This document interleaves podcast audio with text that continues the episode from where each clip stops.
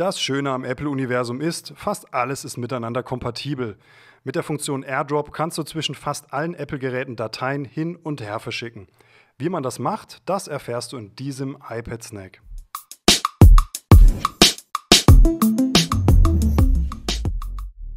AirDrop ist eine Mischung aus Bluetooth und WLAN und kann auch verwendet werden, wenn sich nicht beide Endgeräte im selben WLAN-Netzwerk befinden, also zum Beispiel auch auf der grünen Wiese.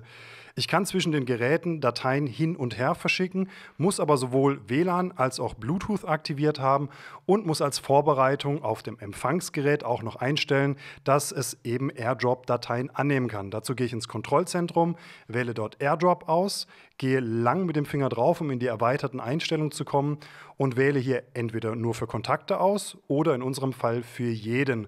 Das heißt, das iPad auf der linken Seite ist jetzt empfangsbereit und ich kann auf dem iPhone auf der rechten Seite mithilfe der Teilen-Funktion und der Auswahl der Funktion AirDrop das entsprechende Gerät auswählen und wie man jetzt gleich sehen wird, zeigt es auf dem anderen eben die, den Button zum Annehmen an.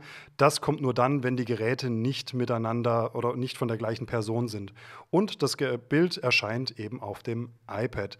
Das Ganze funktioniert nicht nur in die Richtung, sondern auch andersrum. Und es funktioniert auch nicht nur mit Bildern, sondern zum Beispiel auch mit Websites. Hier funktioniert es genau gleich. Ich gehe wieder auf den Teilen-Pfeil und wähle über AirDrop das entsprechende Gerät aus. Das haben wir vorher schon empfangsbereit gestellt. Ich klicke es an, es öffnet sich nach dem Tippen auf Annehmen. Der Safari-Browser und die entsprechende Website wird mir hier direkt angezeigt.